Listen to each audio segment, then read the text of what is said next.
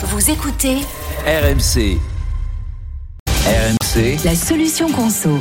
La solution conso de Géraldine de Maurice. Ce matin, Géraldine, tu nous aides à, à protéger notre voiture pour éviter de se la faire voler. Eh, vol de voiture qui explose en ce moment, 15% de hausse sur un an selon le Parisien. C'est la Renault Clio 4 qui est la plus volée. Ah, pas de bol pour moi, c'est ma voiture.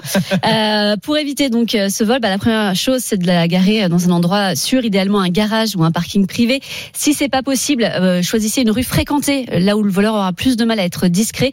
Et c'est encore mieux évidemment si la rue est équipée de caméras de surveillance. On peut aussi essayer de compliquer un peu le boulot du voleur. Par exemple, avec une barre anti-vol à mettre sur euh, le volant, ça coûte entre 20 et 50 euros. Euh, c'est pas infaillible, mais ça va ralentir le voleur, donc il risque de préférer une voiture euh, plus rapide à ouvrir.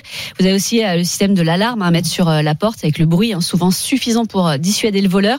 Ça, ça coûte environ 40 euros, mais vous pouvez avoir des petites alarmes factices, des petits boîtiers, un dès 5 euros, qui est juste une petite lumière qui clignote pour faire croire que ça va sonner si la porte s'ouvre. Et si, même malgré tout ça, ma voiture se, se fait voler, est-ce que j'ai j'ai une chance de la retrouver? Bah, il y a quatre voitures volées sur 10 apparemment quand est retrouvée euh, l'an Ouais. dernier. Donc euh, vous pourrez maximiser vos chances avec un traceur GPS. Mais attention parce que souvent c'est un, un abonnement à payer tous les mois, au moins 15 euros par mois.